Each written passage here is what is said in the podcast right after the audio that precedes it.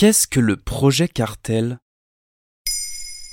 Merci d'avoir posé la question. Le 5 décembre 2020, le collectif Forbidden Stories a dévoilé le projet Cartel. 60 journalistes de 18 pays et 25 médias ont poursuivi pendant plusieurs mois le travail de la journaliste mexicaine Regina Martinez, assassinée en 2012. Elle travaillait pour un magazine hebdomadaire d'investigation nationale et a été retrouvée morte chez elle. À ce moment-là, la journaliste enquêtait sur plusieurs disparitions et plus précisément sur les liens entre les cartels et les hommes politique de l'État de Veracruz à l'est du Mexique. Un faux coupable a été désigné responsable du meurtre.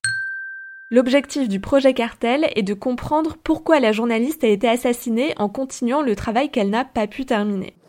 Wow, et comment toutes ces rédactions ont travaillé ensemble? Tout ça a été coordonné par Forbidden Stories. C'est un réseau mondial de journalistes d'investigation qui existe depuis 2017. Ils ont notamment été à l'origine du projet Daphné qui poursuivait l'enquête de Daphné Caruana Galidia, journaliste assassinée à Malte en 2017. Mais revenons au projet Cartel un chiffre est impressionnant. Au Mexique, depuis 2000, 199 journalistes ont été tués, 8 en 2020. C'est donc le pays le plus dangereux pour les journalistes. Et la région mexicaine où se produisent majoritairement ces crimes est celle de Veracruz, où les cartels de drogue sont bien implantés. Il y a une chose à savoir sur le Mexique, travailler sur les liens entre les personnalités politiques et les narcotrafiquants est très dangereux. Alors c'est sur cela qu'a enquêté le projet Cartel. C'est un travail journalistique important et dangereux pour les gens qui y ont participé. Le fondateur de Forbidden Stories, Laurent Richard le dit lui-même. C'est à coup sûr l'enquête la plus dangereuse qu'on ait jamais menée.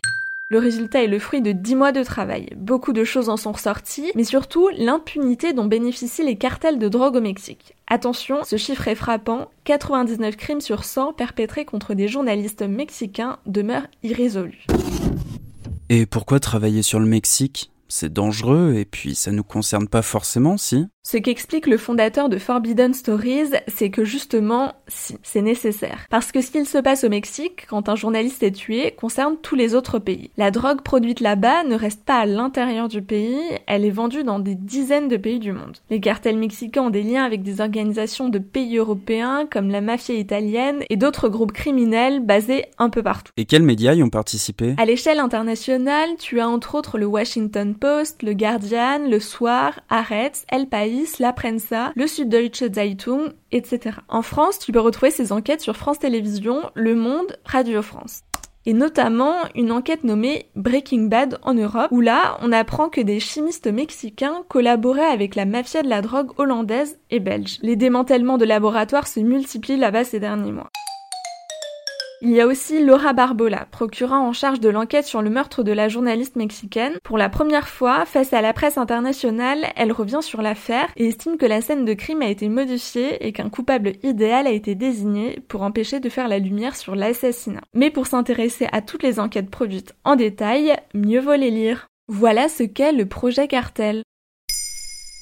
Maintenant, vous savez, un épisode écrit et réalisé par Pauline Weiss. En moins de 3 minutes, nous répondons à votre question. Que voulez-vous savoir? Posez vos questions en commentaire sur les plateformes audio et sur le compte Twitter de Bababam. Bababam.